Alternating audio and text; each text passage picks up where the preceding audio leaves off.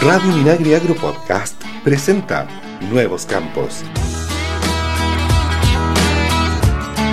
Bienvenidos a Nuevos Campos, el programa que hacemos desde el Instituto de Desarrollo Agropecuario INTAC. Somos Sonia Rivas y Mario Tapia en los micrófonos y Cristian Blaude, como siempre, en los controles. ¿Cómo estás, Mario? Hola, Sonia, ¿cómo te va? Último programa del año y la verdad que muy optimistas porque ha sido un año duro, difícil, tú sabes, para todos, todos, todos y todas. Ha sido un año muy complicado por todo lo, que se ha vivido, eh, especialmente por el tema sanitario, el tema también del, del, ajetreo, de las cosas que suceden. Ha sido un año muy rápido, vertiginoso, muy triste para muchas personas, pero de todas maneras estamos eh, optimistas de que el próximo año sea mucho mejor. Eh, saludamos a la red de radios que transmiten Nuevos Campos, a las que les mandamos un gran abrazo, por supuesto, anticipado también de festividades de fin de año, eh, que son muy importantes para toda la gente que las va a celebrar, que va a esperar con esperanza, como decía yo, próximos días y días mejores en todo sentido. Oye, Mario, y en este, contémosle a los auditores que en este último programa y, también que lo vamos a transmitir los primeros días del año 2022, eh, vamos a hacer un pequeño balance, porque no vamos a poder decir que vamos a hacer un gran balance, pero vamos a tratar de recordar aquellos hitos que marcaron un poco también eh, las cosas o la vida de la agricultura familiar campesina. ¿Te parece? Sí, Vamos a lo largo de este programa, Sonia, recordando hechos que a veces quedan un poco en el recuerdo, como fueron los numerosos talleres sobre el cambio climático que se desarrollaron a lo largo de todo el país, con una participación de más de 1.500 agricultores, quienes no solo plantearon inquietudes sobre lo que ocurrirá con la agricultura debido a la extensa sequía, sino que entregaron ideas de cómo enfrentarla, entregaron propuestas, entregaron verdad, verdaderos testimonios y a partir de esas propuestas también le permitieron al servicio a INDAP operar respecto a sus eh, expertos en cómo usar mejor el agua, en cómo regar mejor, en cómo abarcar más terreno con la escasez hídrica que existe. Y que es un gran tema, por no decir un temazo en nuestro país, por la cantidad de regiones que están afectadas, que son, ya vamos en más, en 10 o un poquito más casi de, de 10 regiones con este problema. Oye, y en ese contexto también destacar los catastros que hizo por lo menos INDAP y otras instituciones para determinar estos sectores afectados no solamente por el déficit hídrico que hubo durante el año 2021, sino que diversas emergencias que se produjeron en la agricultura, como fueron, no sé, las intensas lluvias, lluvias extemporáneas, ¿te acuerdas de ese corredor que hubo de lluvia que, que fue en pleno verano y que afectó mucho la agricultura en varias regiones, eh, la apicultura también, y bueno, y también eh, eh, todos aquellos personas o lugares donde hubo emergencias agrícolas por justamente debido a la sequía. Entonces ahí hubo todo un catastro que se hizo para hacer un levantamiento de información sobre los pequeños agricultores afectados, la cantidad de hectáreas, también los animales. La verdad que hubo muchas situaciones, Sonia, extremas que afectaron los campos, tanto en el cultivo como en la ganadería y la apicultura, que también se vio afectada.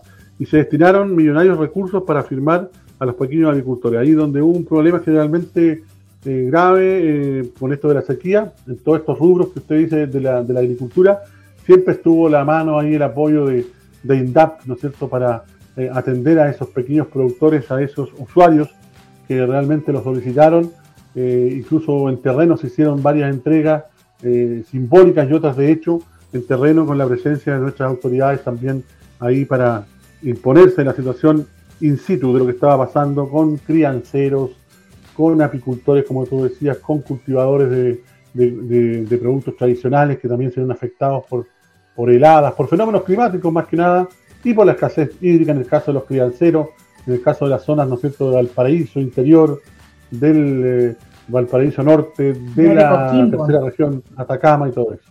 ¿Mm? Sí. Y en otro ámbito, Sonia, otro de los puntos cruciales fue el incremento del uso de Internet. Echaron un poco más las brechas de la, de la Internet para sortear los escollos de la pandemia, durante la cual se trabajó intensamente desde lo institucional y, por ejemplo, se creó la plataforma MINDAP, en la cual se pudieron hacer muchos trámites de sacar permiso de movilización, el cual se le otorgó a más de 20.000 personas hasta hacer trámites con INDAP sin tener que trasladarse presencialmente a las agencias eh, o áreas. Ya también están los mercados campesinos online que funcionaron bastante bien en muchas zonas donde no se podía hacer el vínculo, ¿verdad? El, contacto directo con las ventas en un momento determinado cuando el país estuvo confinado en varias zonas. Entonces hay ahí un, tema con Internet muy importante que tú lo has captado muy bien al colocarlo también como punto central del, programa, Sonia. Te felicito. Sí, pues, ay, muchas gracias. Pero mira, ¿sabes qué? Eh, es que hay que reconocer una cosa, porque este año fue muy intenso y eh, a diferencia del año pasado, tuvimos miti miti, como dirían en el campo. Ustedes lo pueden después buscar ahí entre sus minutos culturales. Lo que pasa es que, claro, tuvimos la mitad de confinamiento, ¿no es cierto? Y, hubo minutos que tuvimos un confinamiento bien severo, donde los pequeños agricultores, que como tú sabes, el campo eh, se trabaja todos los días, 24/7, no para, la agricultura no para en ese sentido.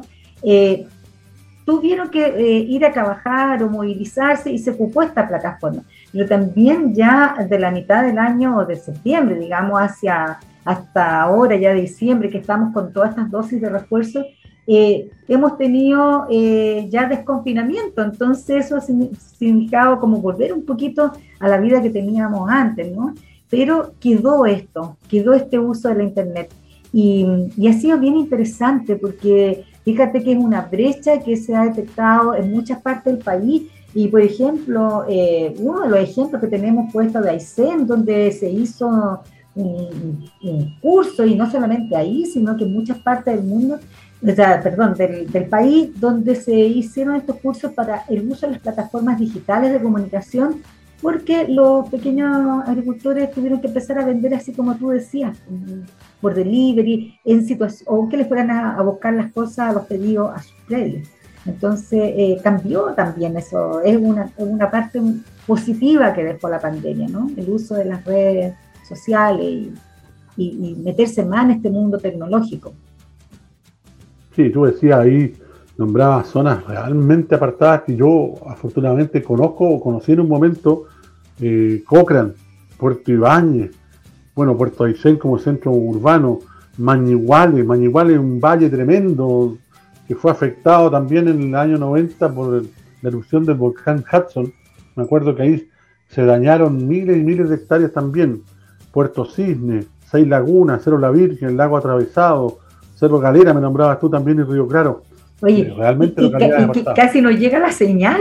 Es una cosa pues, bien interesante, digamos, lo que se está haciendo. Y también acuérdate, Mario, que se regalaron, se presentaron proyectos para entregar smartphones Ah, por el lado de la mesa de la mujer rural, donde son eh, eh, teléfonos inteligentes que ellas ya podían utilizar para comercializar a través de las redes. Es un, es un tema. Eh, bueno, y lo otro que hablamos la otra vez, pues Mate, ¿te acuerdas de la escuela que está haciendo Foucault para disminuir la brecha digital en el país? Así es, pues eso, con el apoyo de han sido amplias también. Foucault lo ha hecho en forma muy amplia en todo el país, focalizado región por región. Ha sido muy interesante. Y, fíjate que en esa misma área de la brecha digital y cómo se está, está haciendo todo, eh, bueno, ahí lo mencionamos, también sé que eh, INDAP eh, levantó en todas las regiones los mercados campesinos, porque como no se podía estar presencial, se incrementaron estos mercados campesinos online con cientos de productores que pusieron sus productos y con sus teléfonos y fue muy bonito y se mantiene, o sea, eso yo creo que ya que llegó para quedarse, ¿no? Porque si bien es cierto van a vender presencial, porque ahora ya regresaron los mercados campesinos en muchas regiones y, se están inaugurando nuevos, pero yo creo que este otro virtual llegó para, quedar, para quedarse para la gente que no alcanzó a ir a comprar y, puede pedir a otros, lo interesante es que le podéis pedir a otras regiones, ¿ah? que uno puede... Sí Sí, eh, eh, funciona, digamos, transversalmente y funciona bien, gracias a Dios, y también habían algunas dudas al principio, pero después ya esto se fue manejando mejor.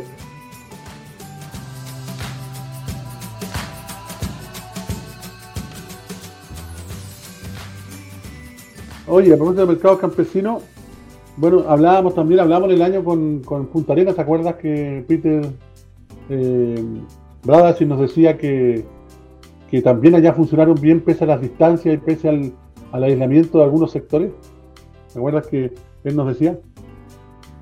Sí, ¿no? Y además que ellos en, en, en Punta Arenas, en Magallanes, digamos, comenzaron con esto, ellos fueron los pioneros en comenzar con estos mercados online, ¿ah? hay que reconocérselo al colega allá que, que tuvo la visión de, de impulsarlo y, y cómo se llama, y que el director quiso también y todo, se subieron a este carro y, y, bueno, y también se le hizo capacitaciones a la gente para que supieran cómo lo tenían que hacer.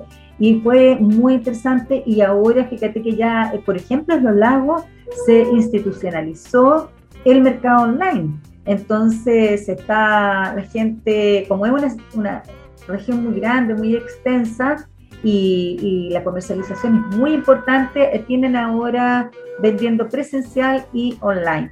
Y, y, también se crearon nuevos mercados este, este, año, por ejemplo el de Rapanui, ¿te acuerdas del de Rapanui? Uno que lo mencionamos sí, pues. hace poco. Oye, pero interesante. Y allá en Punta, mira, dos, dos cosas interesantes, porque el de Rapanui, en el fondo, eh, te está mostrando eh, verdura y, y muchos productos que sacan los pequeños campesinos allá sin tener que depender del continente. Ellos están buscando la no dependencia en el fondo en, en, este tipo de comida.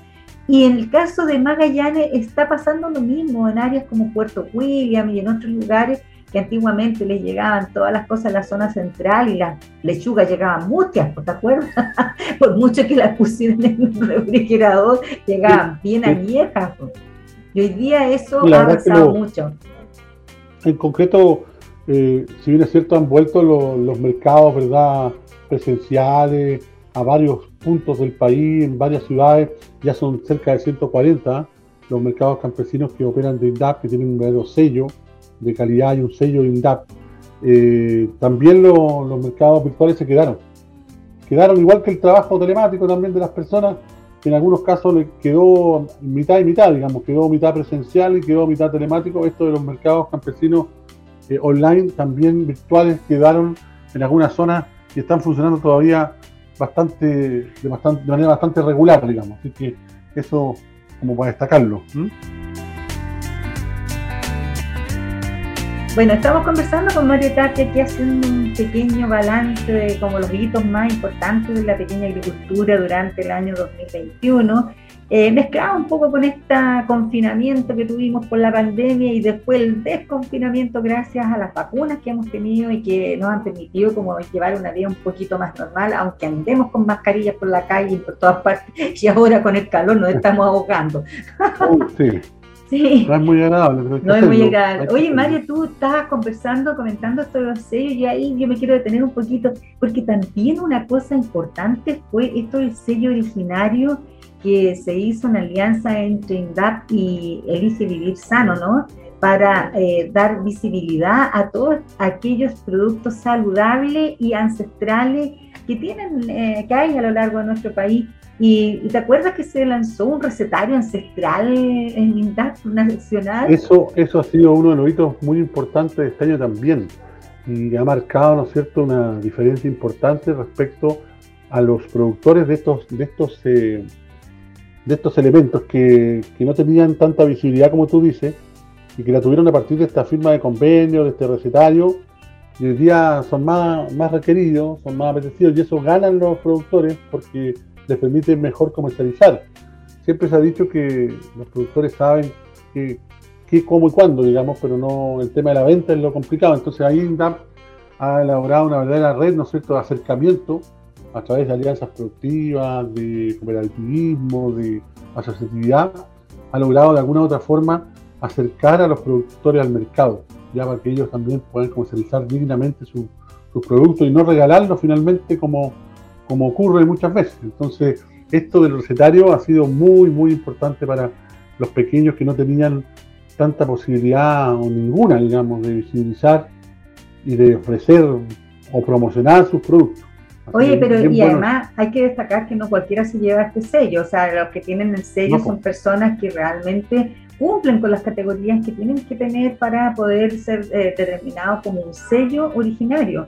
Y ahí tenemos muchas cosas que nosotros no le damos ni mucha importancia, pero que los pueblos originarios siguen eh, consumiendo y, en forma saludable, como son los piñones, el mote, el cochayuyo y tantas otras cosas que uno eh, las usa, en el, por lo menos en las zonas rurales se usa mucho, pero en las zonas urbanas las hemos dejado de consumir. Y es interesante ver cómo, eh, por ejemplo, en, en Rapanui ahora hace poquito se le dieron los sellos originarios a 18 agricultores para sus camotes, para sus pepinos, que están demostrando que traen una larga data esas cosechas. Muy, muy, muy bonito, me gustó mucho y también esto del recetario que uno puede saber cómo puede preparar una, una comida. Oye, podríamos preparar así las comidas de ahora en adelante, ¿no? Imagínate, más sanas también para la salud. Totalmente. Oye, estamos conversando con Mario Tapia, haciendo un pequeño balance de lo que fue el año 2021 en la pequeña agricultura. Hay que destacar el tema de las intervenciones en riego, cómo se hicieron a lo largo del país, ¿no? Ahí tuvimos un, presupuesto bastante abultado, ¿no? Para llevar a cabo todo el riego. Sí, y ahí se establecieron una serie de inversiones para el riego tecnificado.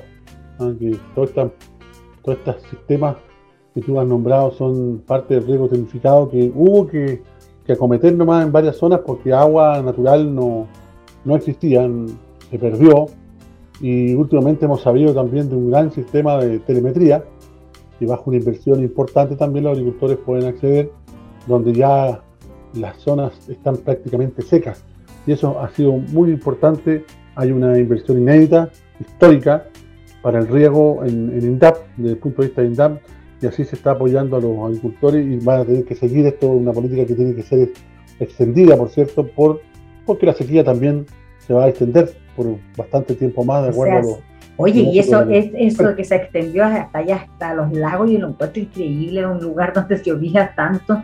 Y en ese sentido, ¿sabéis qué? Yo te voy a llevar a un tema que a ti te gusta, porque es, eh, voy a tocar la diversificación que también se han hecho en estas áreas con planes pilotos. Y por ejemplo, ahí en San Juan de la Costa, fíjate, un plan piloto que se hizo con unas comunidades mapuches fue justamente la plantación de viñas. Y sabes que las parritas ya están bien grandes, hoy la pusieron hace un tiempo y les ha ido muy bien ahí en San Juan de la Costa. Impresionante como yo veía imágenes el otro día de cómo bueno, nunca se lo Tenía el antes y el después, pues, o sea, cuando llevaron las, las plantitas chiquititas y ahora están muy altas, así que vamos a tener seguramente vinos de ahí en algún tiempo más. Sí, y bueno, esa es parte de lo que se denomina las oportunidades que entrega la sequía también a otras zonas donde, donde la lluvia ¿no es, es demasiado y, ha alcanzado un poco la sequía para reconvertir eh, la producción en otros en elementos, en otros productos que tradicionalmente no se daban. En de Temuco al sur, por ejemplo, hoy día sí los puedes pensar así en, eh, en el sur, en los ríos, en los lagos. En el caso de las viñas, por ejemplo, en el caso de la cereza, en el caso de la fruta que ya se está hay cereza, hay productores de cereza en la región de la Araucanía, y hay muchos, y más al sur también. ya, hay producción y, de cereza. Y no sé si te pareció eh, muy, y bueno, también muy bonito esto del, aceite de oliva más austral del mundo, que también eso es una novedad y tiene que ver con esta diversificación, ¿no? Estos olivos que están eh, eh, plantados ahí en la Araucanía, que también es un proyecto piloto, y ya se está sacando un aceite de oliva extraordinario, y, es de la parte más austral del mundo, porque los olivos no se dan en, zonas más húmedas, se dan en zonas más secas, ¿no? Como para la zona de allá de, Atacama. Mucha visibilización de mucho producto que hoy día se considera ya un producto exclusivo, pero ya tiene visibilidad. Hay mercados muy importantes que demandan mucho producto que no es tradicional en Chile y lo demandan cada vez más. Y gracias a esta calidad de producción, a este sello, ¿verdad? A esta, a esta ayuda también, que por qué no decirlo, presta siempre INDAP a estos pequeños productores, como por ejemplo, si, cómo no recordar a los viñateros, por ejemplo, de Litata, ¿ya?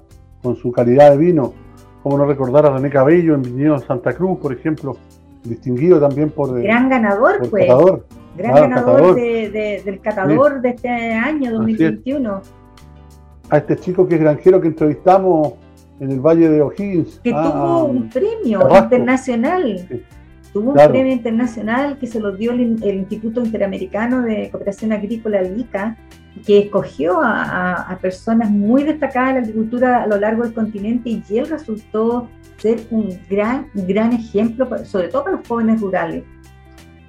En materia de artesanía y turismo rural, por ejemplo, destacar la labor ahí de, de, Saúl Pérez, ¿verdad? Eh, también de Karin eh, Edward en el tema del turismo rural, eh, con una artesana que vino de Quillona a exponer a Santiago, con un sello de calidad tremendo, internacional también. Sí, hay también todo un trabajo ahí para recuperar el patrimonio nacional que nosotros tenemos. Tenemos un patrimonio lindo que está ligado a la agricultura y en ese sentido la artesanía tiene mucho que decir.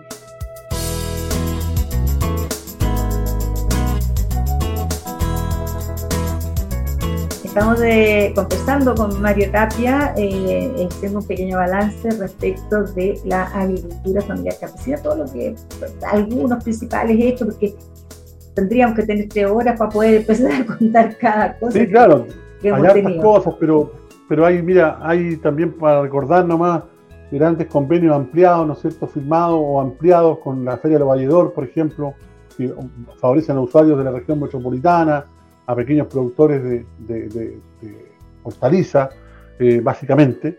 Eh, hay convenios con retail, con mall de todo el país para que los pequeños también puedan exponer ahí en los malls, que eso no se, no, se veía o no se había visto tan frecuentemente como ahora. Eh, bueno, ya dijimos los mercados campesinos, hay convenios con empresas agropecuarias para el tema del cooperativismo moderno que también se está practicando muchísimo, entonces hay una serie de, de cosas que han sucedido pese a la pandemia, pese al retraso que podía producir eso en el turismo rural también. Entonces es importante destacarlo en este año ya que termina y este último programa que tenemos nosotros aquí, porque ya partimos el próximo año con una entrevista muy buena, ¿verdad? Sobre telemetría que ya, ya la vamos a anunciar después al final. Pero de todas estás dando el avance, estás dando el avance, Mario. estás haciendo spoiler respecto a lo que vamos a hacer la primera semana, durante esta primera semana de enero. Oye, y en eso de, turismo rural, eh, hay que destacar algo que si bien es cierto, estábamos confinados, fíjate que eh, se siguieron haciendo muchas capacitaciones a lo largo del, del, país respecto del turismo rural y han ido egresando ya en distintas partes de, las regiones, incluso en partes como se han hecho convenios con, con tour operadores, la, en la Araucanía también se han hecho con tour operadores para ir levantando eh, esta otra forma de hacer turismo que eh, nos acerca mucho a nuestras raíces agrícolas, ¿no?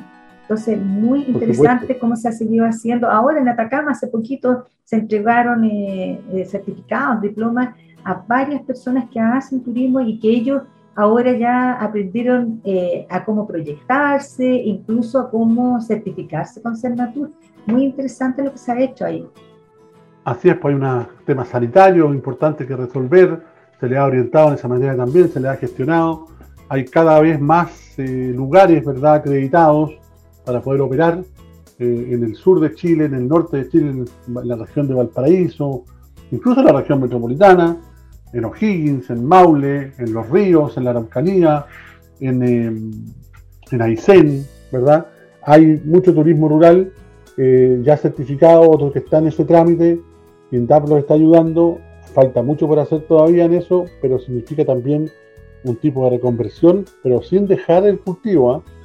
son lugares donde usted puede, ¿no es cierto?, ver una, lechería, puede ver un, un, empollamiento, ¿no es cierto?, de, gallina, puede ver un, tema, ¿no es cierto?, de, qué sé yo, de labores de cultivo de hortalizas, pero también desde el punto de vista del turista los puede recorrer y puede conocer cómo se hacen esos procesos. Y ahí siempre hay algún río cerca, algún lago cerca que ayude, ¿no es cierto?, al atractivo de ese lugar, que suele ser muy atractivo también para los turistas extranjeros. Oye, sí, ¿no te, pasa, ¿no te pasa a ti que cuando uno habla de turismo rural, al tiro con que uno huele el pan amasado? Eso. Y la paila de huevo. El navarro, huevo. navarro. Sí, y como que te atrae al tiro así como un olor, así como que me dan ganas de ir al... Pero al Oye, no sabes tú el sabor distinto que que para mucha gente significa un pastel de choclo Mm. eh, hecho en el- un horno de barro que en la cocina, digamos. O sea, ¡Ay, qué maravilla! Oye, y eso es para acá, porque para el norte tú tienes otro tipo de comida, ¿no? Y que se hace con llama, se hace con la quinoa maravillosa. Hay unas cosas maravillosas como para poder también ir a visitar eh, estos emprendimientos rurales que tienen mucho que ofrecer.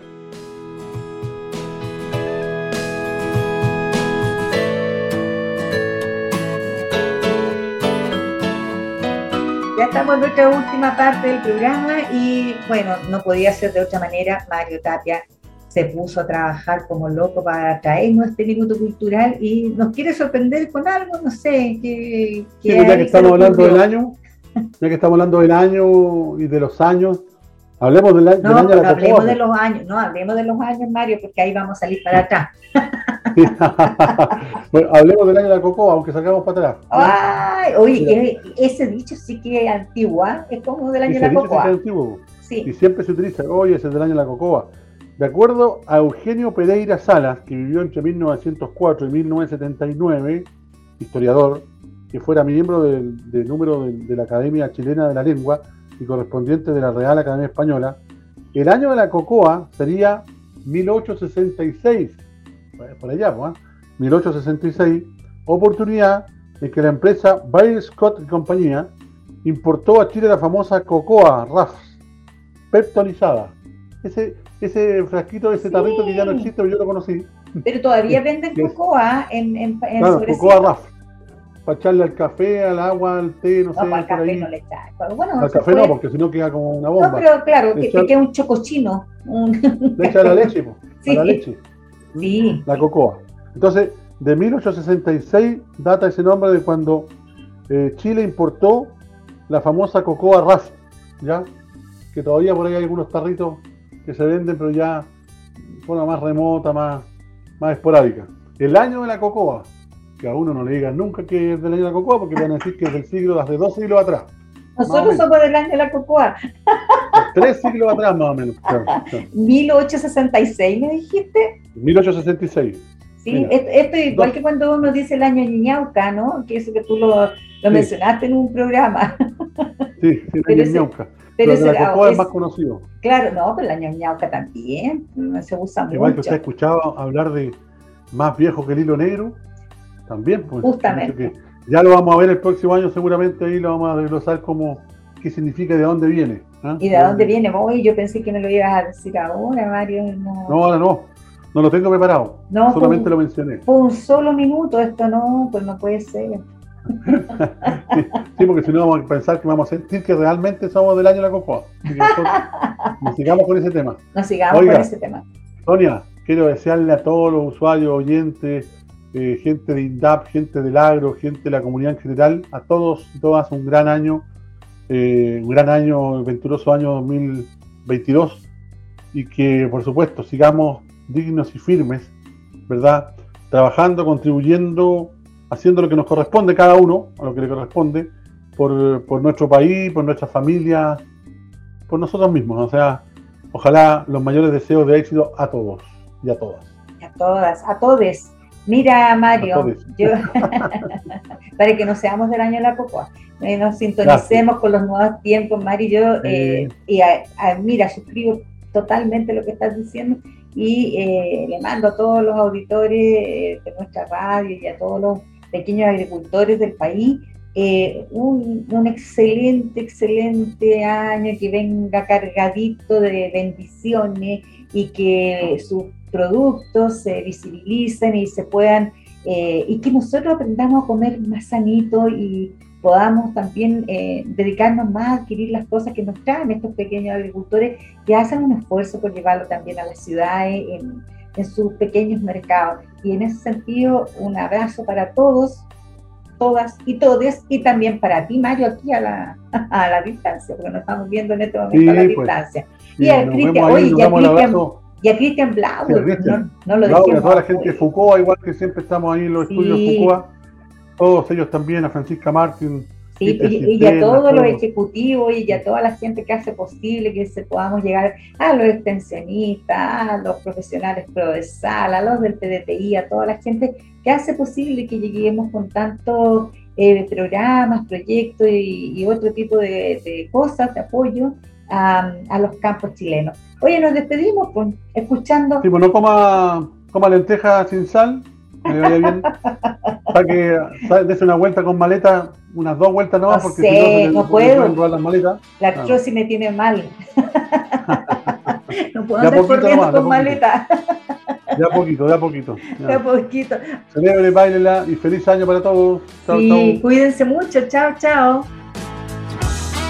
Nuevos Campos es una iniciativa de INDAP y FUCOA del Ministerio de Agricultura.